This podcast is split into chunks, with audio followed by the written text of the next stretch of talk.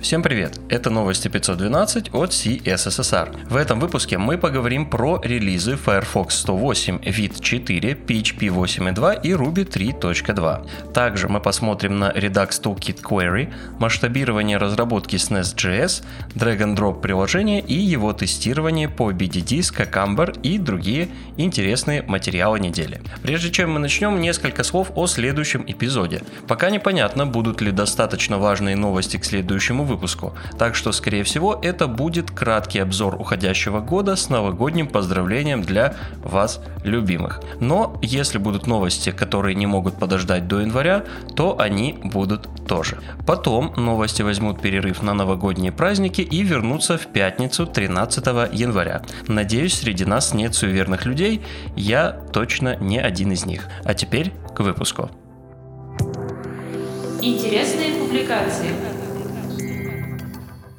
Как вы знаете, на фронтенде, если очень обобщать, задача одна – получить данные для пользователя, отобразить и дать возможность с ними взаимодействовать. С усложнением состояний появились и менеджеры состояний.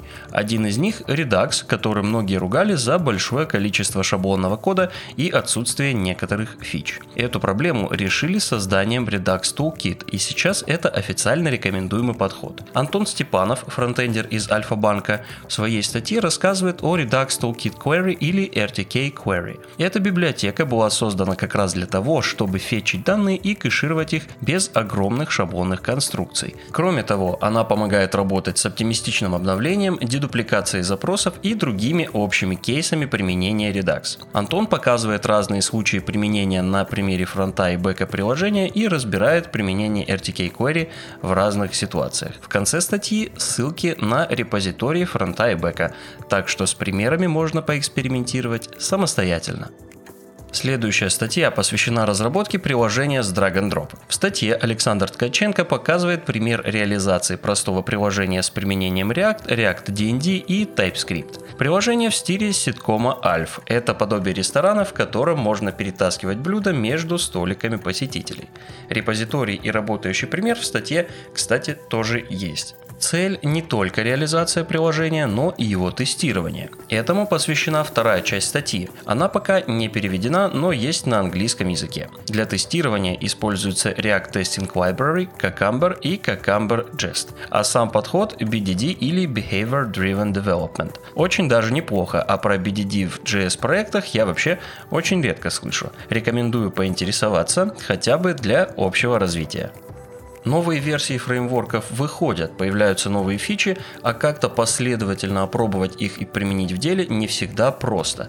Иногда из-за документации, иногда из-за слабого освещения той или иной фичи, ну и по другим причинам. В этом материале речь идет об Angular 15 и его новых фичах. По существу это подборка ресурсов, которые помогут разобраться. В первую очередь идут, конечно, ссылки на официальную документацию.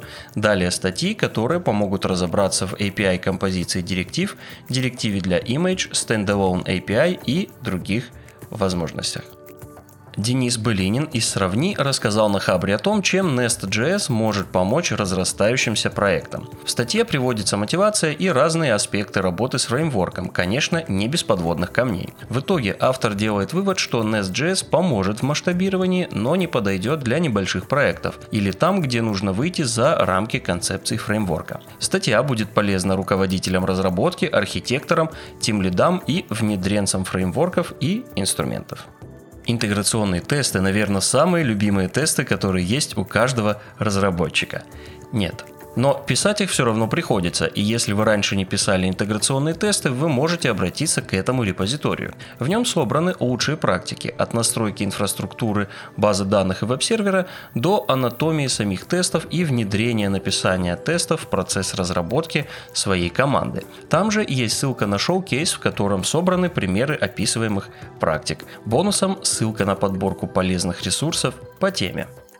Игорь Агапов на Хабре опубликовал перевод статьи о геометрии DOM и соответствующем API. Речь идет о CSS-OM. Это набор интерфейсов, позволяющих манипулировать CSS с помощью JavaScript и, соответственно, CSS-свойствами элементов DOM. В статье рассматриваются случаи применения для скролла, анимации, бесконечной загрузки и другие. У CSS-OM View Module API статус рабочего черновика и уже довольно давно. Вряд ли это понадобится на проде в ближайшее время. Но довольно интересно, а большая часть свойств и методов CSS on View Module API поддерживается современными браузерами.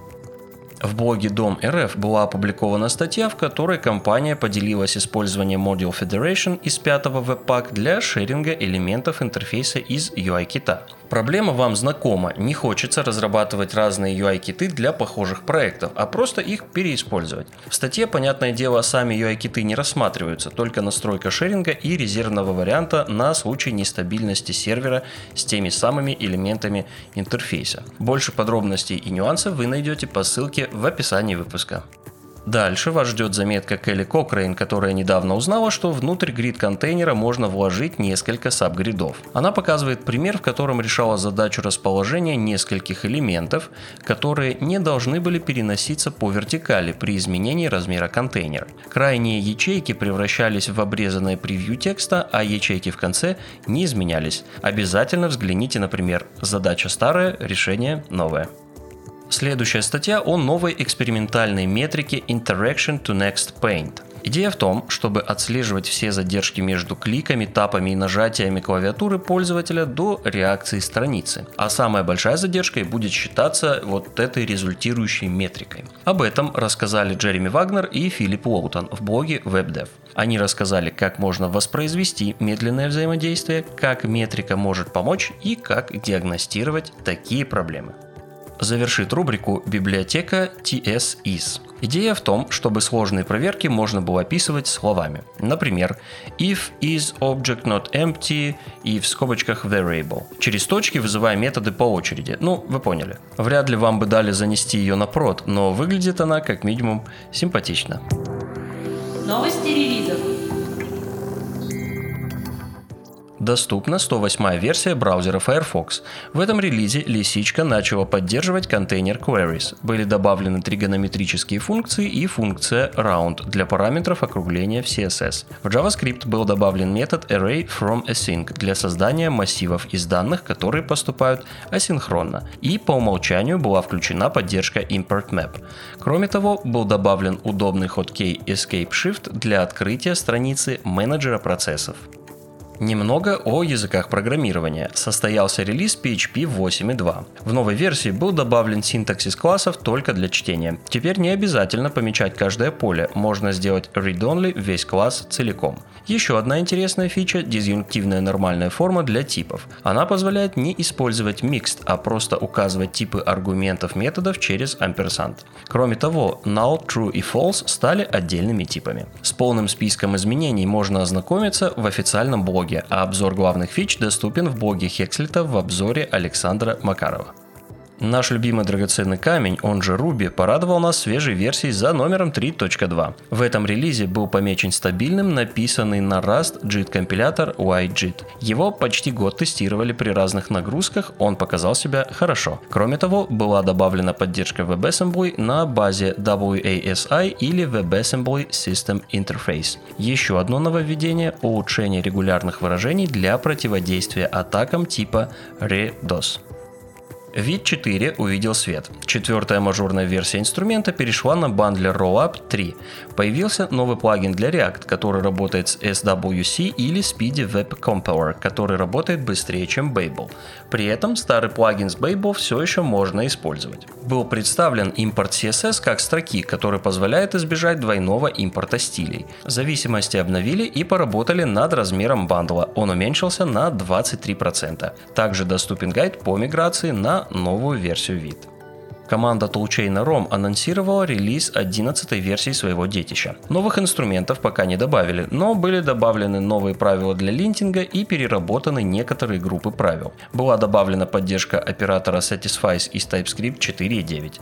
Больше подробностей в официальном блоге ROM.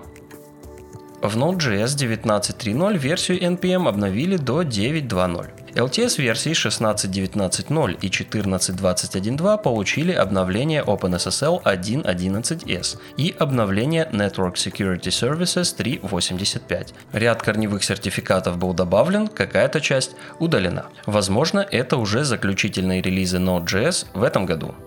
Вышла версия Dino 1.29. Все еще продолжается работа над улучшением поддержки NPM. Теперь можно использовать кастомные регистры NPM через переменное окружение и использовать NPM имена с командой dino install.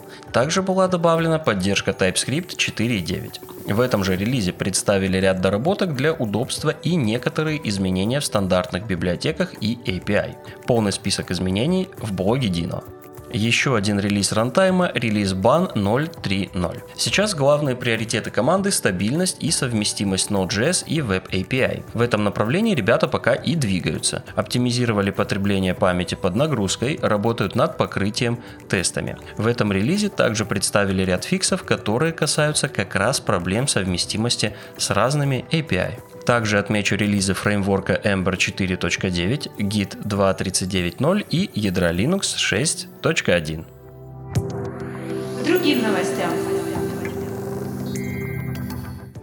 Завершился опрос State of CSS 2022. В этом году Flexbox Gap стал самой используемой фичей. Сабгриды вызвали наибольший интерес пользователей, а CSS Modules удержали наибольшее количество уже практикующих пользователей. Как вы думаете, что с Bootstrap? Правильно, о нем знает наибольшее количество опрошенных и использует его. Многие используют Tailwind CSS, следом за ним Materialize CSS. Среди CSS и JS решений Styled Components используют больше опрошенных.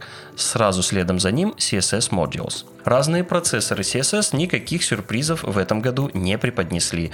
SAS, PostCSS, LS, Stylus и упоминание Assembler CSS. Наверное, это все, что можно коротко рассказать о результатах опроса. Больше подробностей вы найдете по ссылке на подробные результаты в описании выпуска.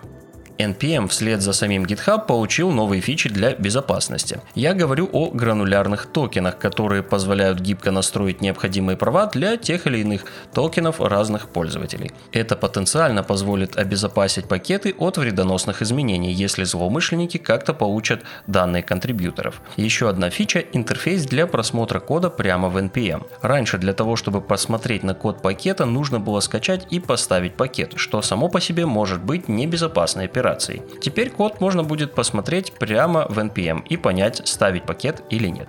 Также продолжается принудительное включение двухфакторной аутентификации для мейнтейнеров пакетов с высоким влиянием. Это пакеты с миллионом и более загрузок в неделю или у которых более 500 пакетов, которые от них зависят завершит выпуск новость от широко известного менеджера паролей LastPass. У них случилась утечка данных пользователей. Коротко напомню, в августе злоумышленники проникли в инфраструктуру LastPass и вроде бы не пропало ничего критичного, но утекла некоторая информация об инфраструктуре. Это, по предположению сотрудников LastPass, позволило похитить данные пользователей сейчас. В блоге компании пост, в котором рассказали об инциденте и уверяют, что получить доступ к данным будет крайне сложно. Подробно подробностей, которые прокачают вас в инфобезе, там, конечно же, нет. Но эта новость есть в выпуске, чтобы вы могли подумать о менеджерах паролей и своих данных, или подойти к ответственному безопаснику в вашей компании и рассказать об этом. Вдруг у вас используется LastPass. На сегодня у меня все. Ссылки на новости вы, как обычно, найдете в описании выпуска. Как я уже говорил, в этом году нас ждет еще один выпуск. Так что до встречи в следующем эпизоде и всех с наступающим.